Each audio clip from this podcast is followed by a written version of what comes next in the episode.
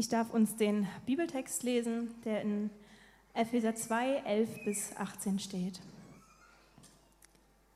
Denkt doch einmal zurück. Ihr wisst ja, dass ihr wegen eurer nicht-jüdischen Herkunft die Unbeschnittenen genannt werdet, und zwar von denen, die sich selbst als die Beschnittenen bezeichnen. Dabei ist ihre Beschneidung etwas rein Äußerliches, ein menschlicher Eingriff an ihrem Körper. Wie stand es denn früher um euch? Früher hattet ihr keinerlei Beziehung zu Christus. Ihr hattet keinen Zugang zu ihm, zum israelitischen Bürgerrecht und wart ausgeschlossen von den Bündnissen, die Gott mit seinem Volk eingegangen war. Seine Zusagen galten ihnen und nicht euch. Euer Leben in dieser Welt war ein Leben ohne Hoffnung, ein Leben ohne Gott. Doch das alles ist durch Jesus Christus Vergangenheit. Weil Christus sein Blut für euch vergossen hat, seid ihr jetzt nicht mehr fern von Gott, sondern habt das Vorrecht, in seiner Nähe zu sein. Ja, Christus selbst ist unser Frieden. Er hat die Zweiteilung überwunden und hat aus Juden und Nichtjuden eine Einheit gemacht. Er hat die Mauer niedergerissen, die zwischen ihnen stand, und hat ihre Feindschaft beendet. Denn durch die Hingabe seines eigenen Lebens hat er das Gesetz mit seinen zahlreichen Geboten und Anordnungen außer Kraft gesetzt. Sein Ziel war es, Juden und Nichtjuden durch die Verbindung mit ihm selbst zu einem neuen Menschen zu machen und auf diese Weise Frieden zu schaffen. Dadurch, dass er am Kreuz starb, hat er sowohl Juden als auch Nichtjuden mit Gott versöhnt und zu einem einzigen Leib der Gemeinde zusammengefügt. Durch seinen eigenen Tod hat er die Feindschaft getötet. Er ist in diese Welt gekommen und hat Frieden verkündet. Frieden für euch, die ihr fern von Gott wart, und Frieden für die, die das Vorrecht hatten, in seiner Nähe zu sein. Denn dank Jesus Christus haben wir alle, Juden wie Nichtjuden, durch ein und denselben Geist freien Zutritt zum Vater. Ja, guten Morgen auch von meiner Seite. Äh, für diejenigen, die mich nicht kennen oder zuordnen können, mein Name ist Andi Löb, ich bin einer der Pastoren hier in der Gemeinde. Und äh, können wir es ein bisschen leiser machen? Ich höre mich ziemlich laut. Äh, Dankeschön. Ähm, und wir sind ja schon in dieser Predigtreihe drin. Ihr habt eben den Trailer gesehen, ihr habt die Ankündigung von Christoph gehört. Ähm, heute geht es um dieses Thema Du und deine Familie. Und ich weiß, wenn ich über dieses Thema spreche, dass Familie unterschiedlich wahrgenommen wird. Es gibt Menschen, für die ist der Gedanke an ihre Familie direkt ein rotes Tuch. Das ist vielleicht auch ein Wunderpunkt. Und es gibt andere, die blicken auf ihre Familie und freuen sich und sind mit dem Thema absolut versöhnt.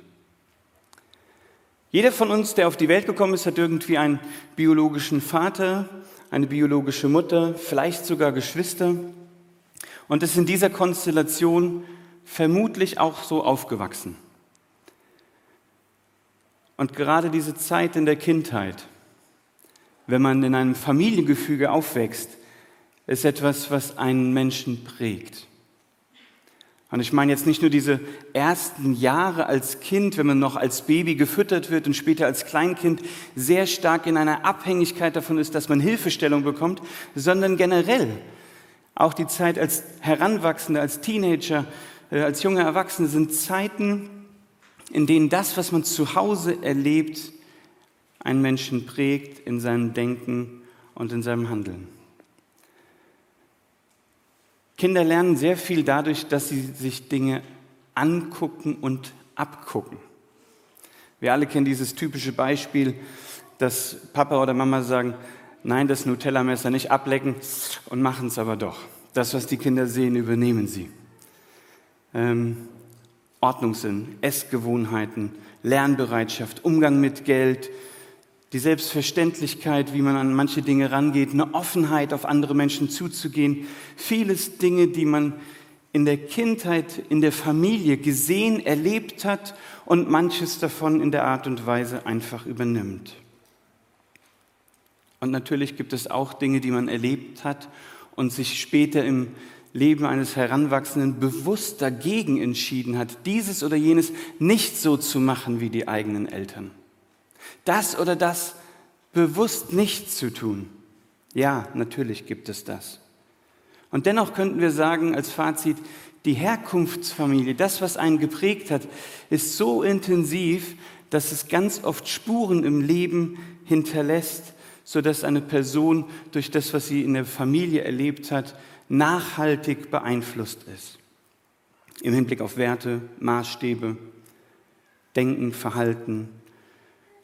Teilweise Verhaltensweisen, die bis hoch ins Alter gehen, die man irgendwie auf gewisse Dinge zurückführen kann. Und je nachdem, wie deine Herkunftsfamilie ist, dein, dein Aufwachsen zu Hause war, empfindest du es als eine gute Kindheit oder eine nicht so schöne Kindheit. Familie an sich in dem Grundgedanken ist eigentlich ein Zusammenschluss von Menschen, eine Gemeinschaft, ein Miteinander unterwegs sein, ein im Idealfall ein, eine gute Gemeinschaft, wo man erlebt, dass man sein darf, wer man ist und angenommen wird.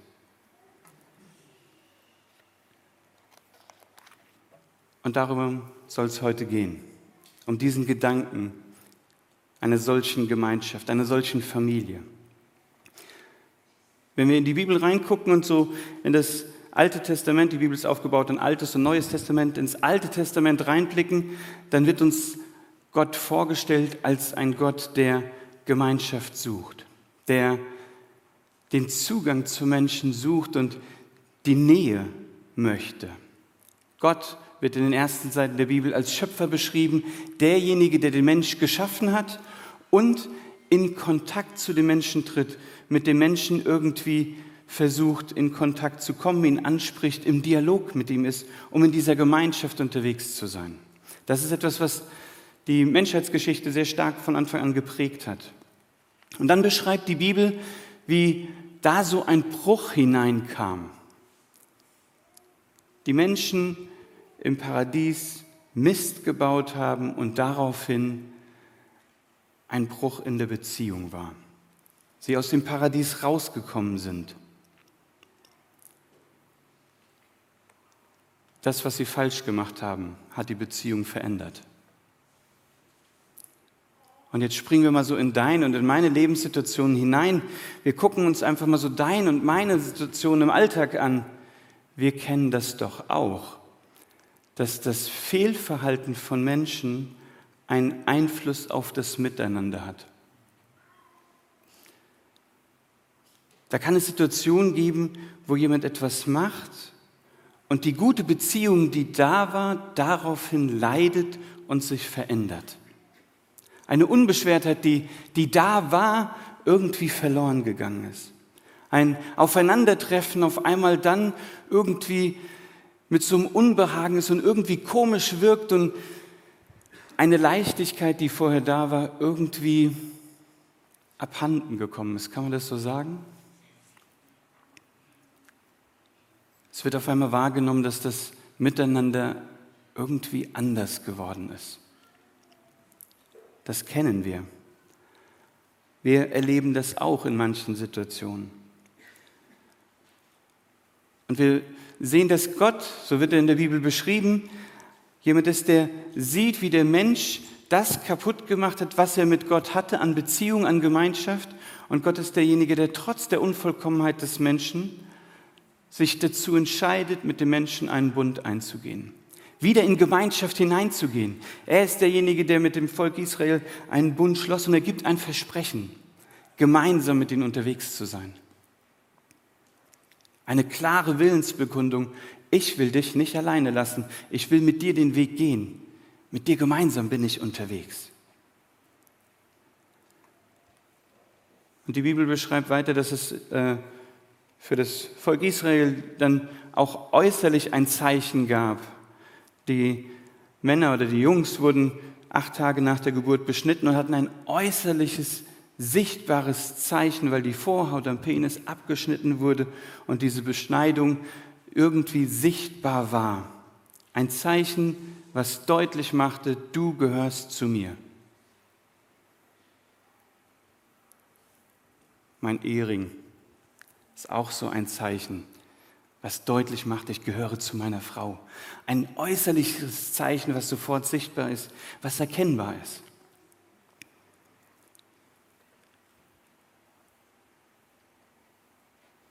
Und der Mensch, der immer wieder in, seinen, in seine Fehler hineintappt, hier und da Dinge falsch macht, ist derjenige, der zwischen oder in diese Beziehung zwischen Gott und sich selber immer wieder irgendwie so einen Keil reinschiebt und dafür sorgt, dass es irgendwie zu einer Störung kommt.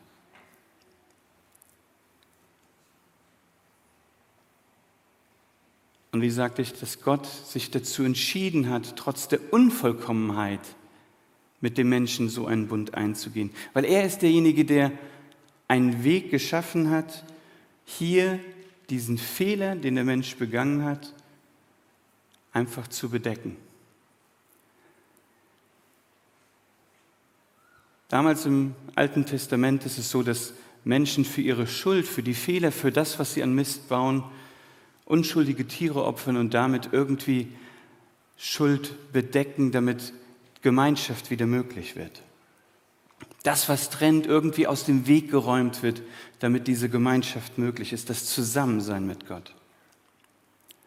Und Paulus, der in diesem Text, den wir äh, gehört haben, beschreibt es in diesem elften Vers, als der Text anfängt, oder dieser Abschnitt, den wir hatten, damit, dass wir als Unbeschnittene bezeichnet wurden.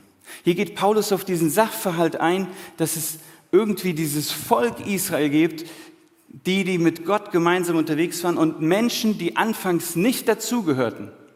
Diese Differenzierung zwischen Beschnittene und Unbeschnittene, die, die zum Volk dazugehören und die eben nicht dabei sind. Und er schreibt es auf und verwendet diesen Begriff und spricht es an, dieses Unbeschnittensein, dieses Zeichen des Bundes, es fehlt und es ist damit deutlich, dass nicht nur das Zeichen des Bundes fehlt, sondern auch das Zeichen der Beziehung. Da ist keine Beziehung. Und er löst es auf und spricht davon, dass es zu einer Änderung kam.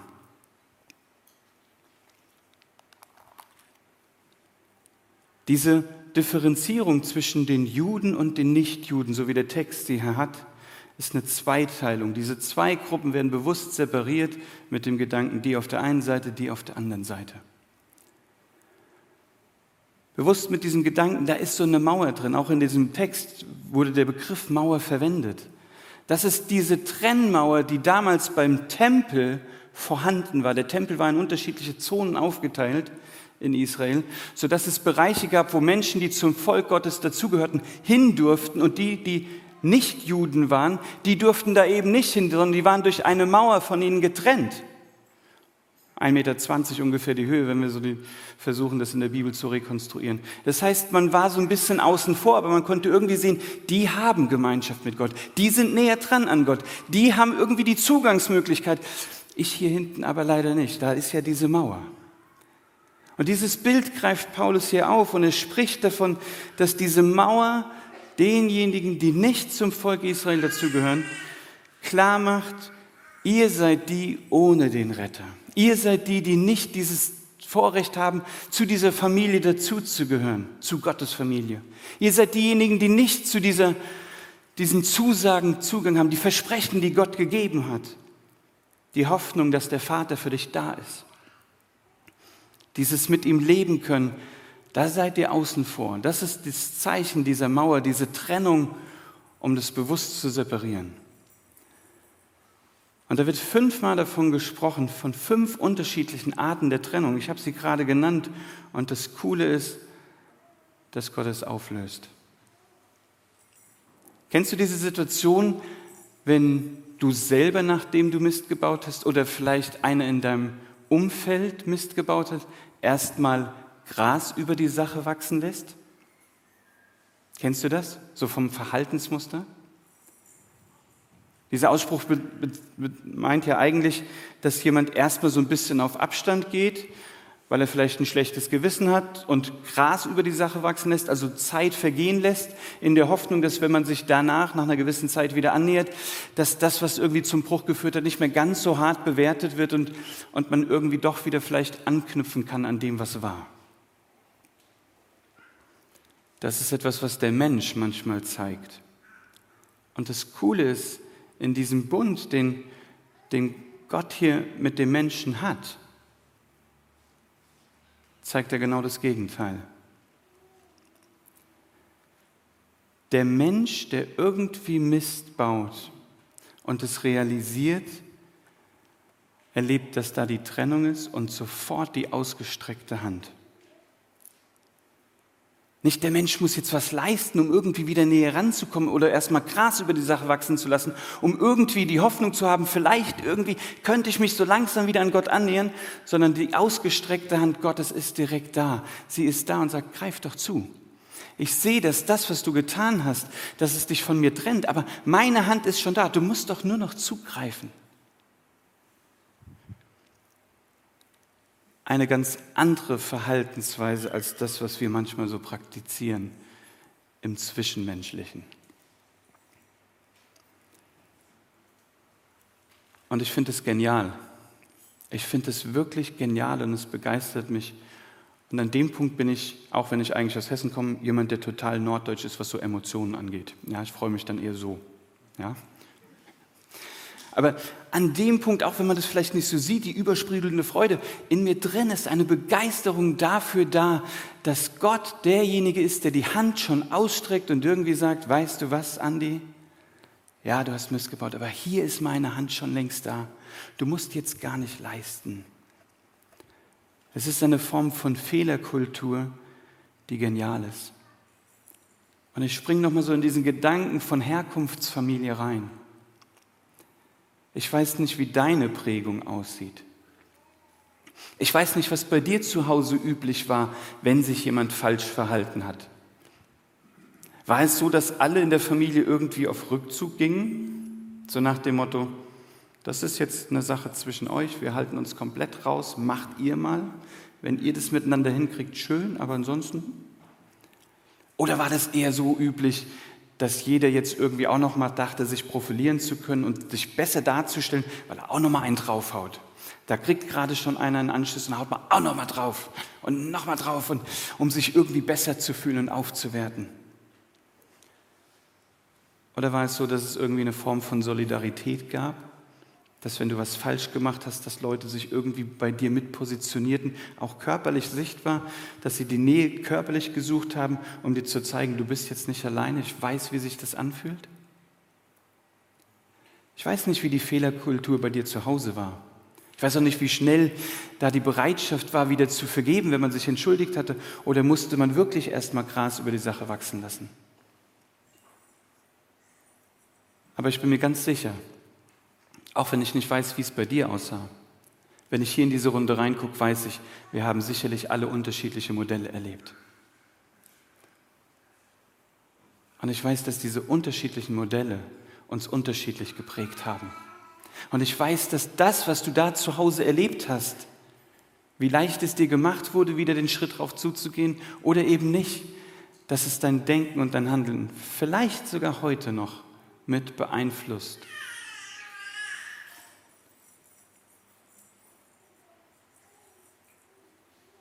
Und ich sehe, wie Gott damit umgeht. Ich sehe, wie Gott eine Fehlerkultur hat, wo er die Hand ausstreckt. Und wo man nicht hoffen muss, dass erst lange Gras über die Sache wächst. Da ist dieser Gott, der die ausgestreckte Hand hat, die ich ergreifen darf, wo ich nicht erst mal leisten muss, sondern angenommen bin.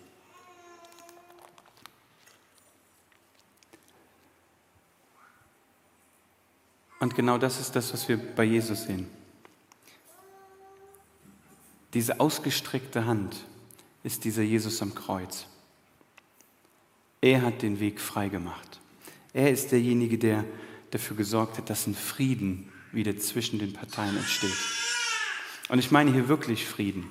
Ich rede nicht von einer Art Waffenruhe oder einer Art Nicht-Angriffspakt, sondern einem Frieden, der wirklich da ist. Etwas, was befriedet, sodass die Parteien zusammenkommen können und merken, da ist nichts mehr, was zwischen uns ist. Da ist nichts mehr, was unsere Herzen belastet, sondern da ist etwas, was uns im Frieden zusammenbringt und wir haben wieder dieselbe Basis ohne irgendeine Lücke. Derselbe Paulus schreibt im Philipperbrief von einem Frieden, den Gott geben kann, einen göttlichen Frieden, der so groß ist, dass er unsere menschliche Vernunft übersteigt. Und er führt weiter aus, dass selbst wenn die Umstände außenrum schwierig sein mögen, der Frieden, den er hineinlegt in die Herzen, der ist so massiv, dass die Umstände außenrum nicht mehr entscheidend sind, weil der Frieden da ist. Wow, das ist eine Aussage. Das ist wirklich eine Aussage und eine Steilvorlage. Zu wissen, dass es einen Frieden gibt, der unabhängig von den Umständen ist. Und genau um diesen Frieden geht es. Das ist dieses Friedensangebot, was Gott dem Menschen macht und gemacht hat. Und Paulus dröselt es in diesem Vers oder in den Versen, die vorgelesen wurden, auf. Diese Differenzierung zwischen Juden auf der einen Seite und Nichtjuden auf der anderen Seite wird angesprochen mit, die Trennmauer dazwischen wird durch Christus weggenommen. Und aus diesen zwei separierten Gruppen wird eine Gruppe, wird eine Einheit, wird ein Miteinander wird ein Wir gemeinsam, wird ein Wir zusammen. Weil Christus derjenige ist, der die Brücke schlägt. Weil er derjenige ist, der miteinander vereint. Weil er derjenige ist, der die Lücke, die zwischen den Gruppen war, einfach schließt. Es klingt auf der einen Seite verrückt und auf der anderen Seite genial. dass durch diesen Jesus diese Form von Einheit, das, was getrennt hat, irgendwie möglich ist. Und ich sage es nochmal bewusst, wenn du oder ich Mist bauen, dann ist diese ausgestreckte Hand durch Jesus da. Und er springt für dich und für mich in die Bresche und schließt die Brücke, damit der Familienfrieden wiederhergestellt werden kann. In diesem Text ist die Rede von, er ist unser Friede. Christus wird zum Frieden für dich und für mich. Er ist gekommen, um Frieden zu schaffen. Das heißt, dass er der Friede für dich und für mich sein kann, ist kein Zufallsprodukt, sondern das war ein großer Teil seiner Mission, zu kommen. Und deshalb kam er in die Welt. Und er hat den Frieden verkündet. Er hat davon gesprochen, dass er kommt, um Frieden zu machen, und er hat ihn gestiftet. Für die, die fern waren, also in diesem Bild äh, von dem Alten Testament zu bleiben, die Nichtjuden, die weiter weg waren von Gott, aber auch die, die gefühlt näher dran waren. Mit beiden Gruppen hat er diesen Frieden geschlossen. Dieser Bund, der möglich ist fünfmal Trennung erwähnt in diesem Text und fünfmal Frieden erwähnt, weil das das Bild ist, was Gott hier hineinlegt. Und Paulus beginnt diesen elften Vers mit diesem Gedanken, denkt nochmal, wie es damals war. Und es bezeichnet eigentlich nicht nur denkt mal dran, wie es damals war, so lasst uns mal ein bisschen brainstormen, wie war es denn eigentlich, unser Hergang, sondern es zeigt auch, Leute, da waren wir, da sind wir nicht mehr, sondern jetzt sind wir nicht mehr die zwei Gruppen, sondern wir sind jetzt diese Einheit. Wir sind die, die jetzt mit ihm verbunden sind. Wir sind die, die dieses Friedensangebot erlebt haben.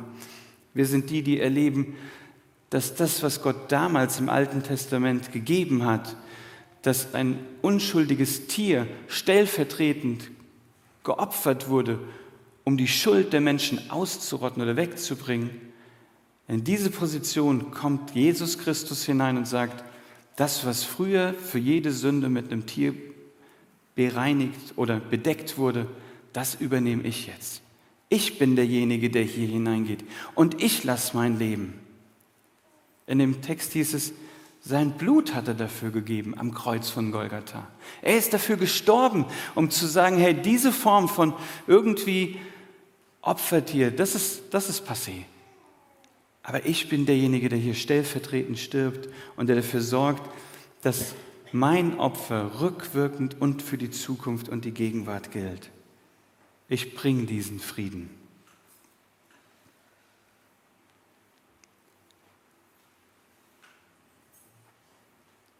Und wenn ich diese, diese Botschaft so sage, dann weiß ich auch, wie sehr diese Botschaft aneckt. wie sehr diese Botschaft punktuell Menschen verstört. Wie Menschen an manchen Punkten es hören und irgendwie denken, aufgrund meiner humanistischen Sicht ist es eigentlich unmenschlich, dass jemand anders für mich sterben muss. Und die Prägung ist so stark, dass es ihnen schwerfällt, das anzunehmen. Es ist doch, es ist doch schräg. Ich baue Mist und jemand anders soll für mich sterben? Das ist unmenschlich. Ja, es ist unmenschlich, weil Jesus an dieser Stelle nicht nur als Mensch, sondern auch als Gott gestorben ist. Er ist derjenige, der sich hingegeben hat. Ein Mensch konnte das nicht. Warum nicht? Weil dieser selbe Paulus beschreibt im Römerbrief, ein Brief an eine Gemeinde in Rom, ja, in, Vers, in Kapitel 6, Vers 23, dass der Lohn der Sünde automatisch der Tod ist. Das heißt, jeder, der irgendwie Schuld auf sich lädt, Fehler begeht, hat eigentlich dafür den Tod verdient. Und wenn ich es auf mein Leben übertrage, wäre es nicht lang gewesen. Und genau da kommt, kommt die Situation auf, dass ich merke, ich habe so viel Schuld auf mich geladen an unterschiedlichen Punkten. In unterschiedlichen Lebensphasen habe ich Mist gebaut und Dinge falsch gemacht, aber mein eines kleines Leben reicht gar nicht, um die ganze Schuld irgendwie zu sühnen. Und deshalb ist es wichtig, dass Christus als dieser Stellvertreter hier hineinkommt. Er, der keine Schuld auf sich hatte, der diesen Preis nicht bezahlen musste, er kommt stellvertretend rein und sagt, das, was du nicht kannst, werde ich tun. Und weil er keine Schuld auf sich geladen hat, ist er derjenige, der stellvertretend für die Schuld der Menschen sein Leben lassen konnte. Und Gott ist derjenige, der diesen Bundesschluss der im Alten Testament angesprochen ist, er und sein Volk ausweitet und sagt, dieser Bund gilt für alle, die wollen. Und weil du den Preis nicht bezahlen kannst, werde ich als Gott meinen Sohn geben, der stellvertretend den Preis bezahlt.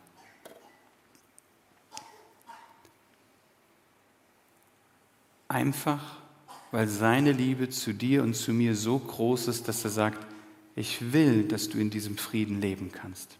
Ich will, dass du mit mir zusammenleben kannst. Ich will, dass du in Gemeinschaft mit mir Und die Zusagen, die ich gebe, die sollen auch für dich gelten.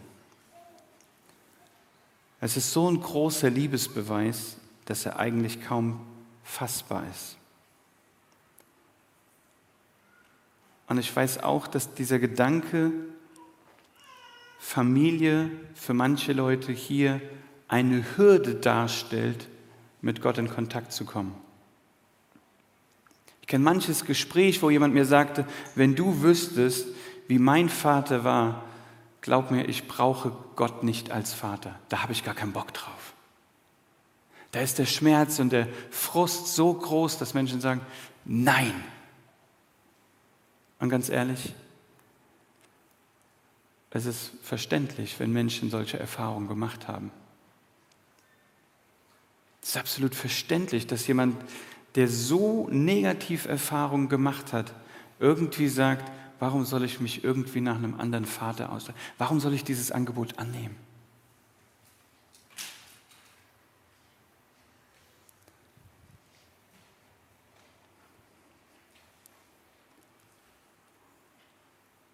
Und ganz ehrlich, Ich weiß, dass es manchen Menschen aufgrund von dem, was sie erlebt haben, schwer fällt, weil ihre Prägung eine Hürde darstellt. Und ich weiß aber auch, egal wie ein Mensch als Vater ist, Gott ist anders. Gott ist derjenige, der gute Gedanken hat, der das Beste will und dem Menschen gute Dinge gibt. Und genau an dem Punkt merke ich diesen Unterschied zwischen diesem menschlichen Vater und diesem himmlischen Vater, der einfach sagt, ich war sogar bereit, das Teuerste, das Wertvollste, was ich habe, meinen Sohn ans Kreuz zu lassen, damit unsere Beziehung werden kann. Was für ein Liebesbeweis. Und auch wenn diese Hürde da ist für Menschen, die sagen, es fällt mir trotzdem schwer, was ich verstehen kann, will ich einfach sagen, vielleicht, vielleicht erlebst du, dass Gott genau so anders ist, so anders, wo du sagst, so habe ich es mir nie vorstellen können.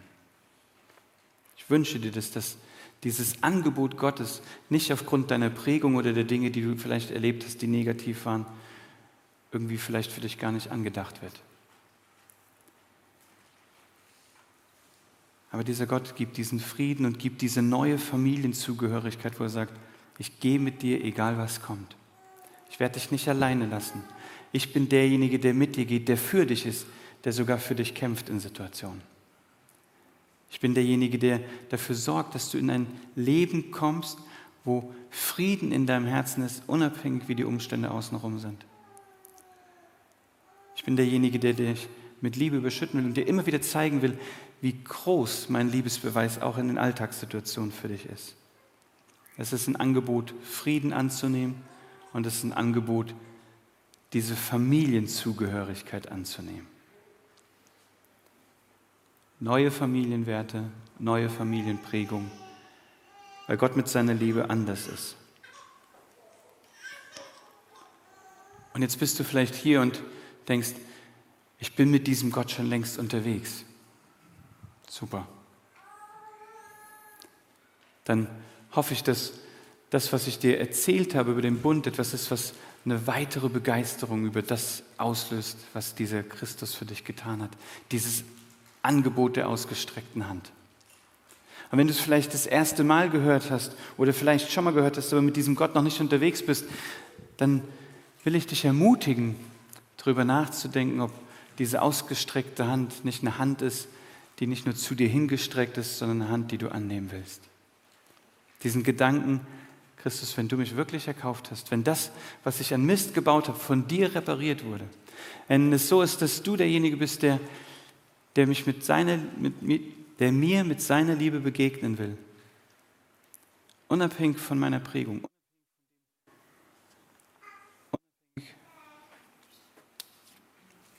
Geh mal hier drüber. Danke. Ähm, unabhängig von dem, was mich ausmacht und wie ich vielleicht an der einen oder anderen Stelle immer noch nicht perfekt bin. Wenn du trotzdem Ja zu mir findest und immer wieder dieses Ja zu mir hast mit dieser ausgestreckten Hand, weil du sagst, meine Liebe ist größer, egal was da ist, dann will ich das probieren. Wenn du an diesem Punkt stehst, will ich dich ermutigen, diese ausgestreckte Hand zu ergreifen.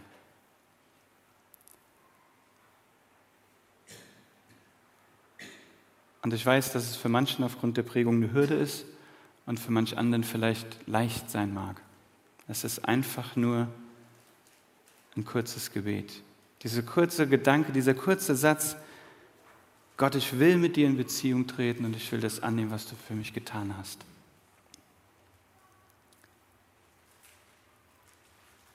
Und schon kannst du erleben, dass diese, diese Verbindung zusammengeht. Schon kannst du erleben, dass, dass es dann in eine, in eine Gemeinschaft mündet, die natürlich noch tiefer werden wird. Aber für den Startschuss ist das genau das, was ausreicht. Dieser kurze Gedanke. Jesus, du hast für meine Schuld bezahlt, du hast für meinen Mist die Brücke geschlagen und das will ich annehmen. Und dazu möchte ich dich gerne ermutigen. Ich möchte gerne einen Augenblick der Stille haben und dann möchte ich gerne noch ein Gebet sprechen.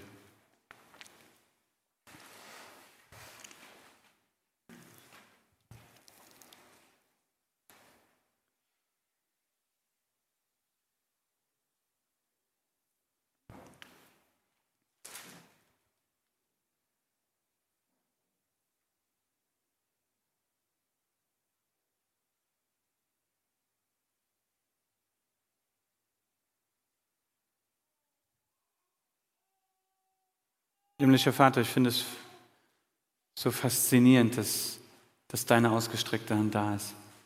Ich finde es so faszinierend, dass, dass deine Liebe größer ist als, als der Mist, den man selber baut. Ich bin begeistert davon, dass du sagst, dass deine Hoffnung für mich da ist. Ich bin begeistert davon, dass du, dass du einfach sagst, meine Zusage, dich zu retten und nicht alleine zu lassen, die steht. Ich bin begeistert davon, dass du sagst, Andi, du darfst zu meiner Familie dazugehören. Und das, was dich trennte durch dein Verhalten, das nehme ich weg.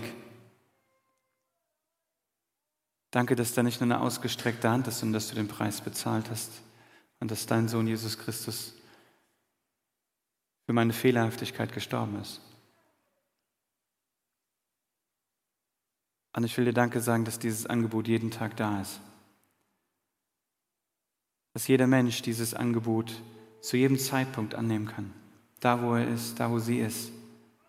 Ob zu Hause, ob im Gottesdienst, ob alleine, ob in Gemeinschaft mit anderen. Einfach dieser Gedanke, Gott, ich will das annehmen und ich will mit dir gemeinsam unterwegs sein. Begegne mir. Ich bete, dass du, dass du das tief in unseren Gedanken und unseren Herzen verankerst. Danke Gott, dass du erlebbar bist, dass du real bist und dass du anders bist als unsere Väter, die wir in Familien kennengelernt haben. Dass du auch in diesem Bereich einfach begegnen willst. Und danke, dass du ein liebender Gott bist, der auch Verständnis dafür hat, dass Menschen hier und da einfach aufgrund von ihrer Erfahrung Schwierigkeit haben, zu deiner Familie sofort dazuzustoßen. Einfach weil du weißt, wie ihre Familiensituation war oder ist. Danke, dass du da kein Gott bist, der anklagt, sondern dennoch sagt, weißt du was, auch wenn du es jetzt nicht willst, meine ausgestreckte Hand ist immer noch da und die bleibt auch da. Du bist ein guter Gott. Hab Dank dafür. Amen.